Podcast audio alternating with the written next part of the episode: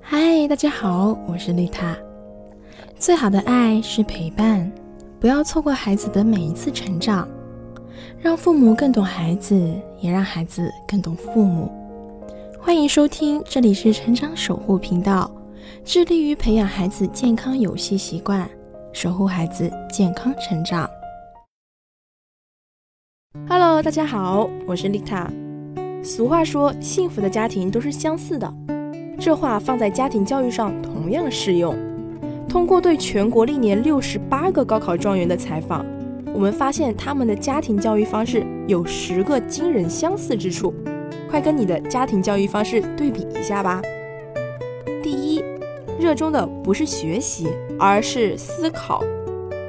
安徽状元说：“享受学习才是最高的境界。”理科状元们往往都是热爱逻辑与推理。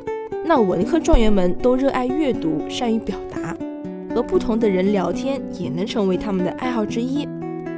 这种善于思考、渴望知识的习惯，则源于父母在幼时的启发。如安徽状元的妈妈说：“如果是一个场景，我们就尽可能的带孩子去体验，让孩子有感而发，而不是胡编乱造。所以，我们没有办法逼孩子学习。”但是我们可以培养孩子对思考的兴趣。第二，学霸也离不开爱的滋养。学霸的背后并没有一群举着鞭子的虎妈狼爸，状元们都这样形容自己的父母：宽松、信任，像朋友一样。所以这段话非常好的诠释了爱与成绩的关系。孩子成绩差，多半是缺乏安全感。能量在内心冲突中消耗殆尽，在安全中，孩子就能够进行探索。足够的宽容允许不良，足够的坚定纠正不良。第三，爱学习也爱生活。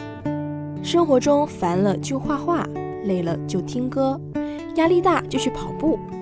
在谈到如何面对压力的时候，所有的状元都不约而同地提到了自己的小爱好。而在校园里面，他们也不是只出现在课桌前的好学生，班级活动组织者、社团红人、校园歌手、班服设计人。他们说，考分固然重要，但是如果能在学校收获知识以外的东西，那更美好。所以，教育的最终目的是让孩子有能力创造幸福生活，享受生活。第四，言传身教就是最好的教育。孩子们很少提到父母对自己口头上的教诲，说的更多的却是爸妈行动上的感染。安徽的一位状元说：“偶尔我也会厌学，不想看书，爸妈注意到了也不说什么，就把电视关掉，坐下来看书。看到他们在看书，我也就不好意思不看书了。所以，对孩子说点什么，不如去做点什么。”第五，学会放手。从小培养孩子的独立性。老人们常说：“你钻得越紧就越累，放了它就能释然许多。”教育孩子也是这样，学会放手，你会发现孩子比你想象的厉害得多。几乎所有的状元爸妈都提到了自己的事情自己做，从小培养孩子的独立性。一名清华学霸在采访中说。是爸妈的尊重与放手，让我学会了遇事不逃，主动思考。所以，孩子不可能一辈子生活在父母的羽翼下，只有在一次次的实践、思考中，孩子才能不断的长大、独立、超越父母。点击下一期收听剩下的五个共同点吧。这里是成长守护频道，更多亲子内容可以搜索关注微信公众号“成长守护平台”，以及关注我的 FM。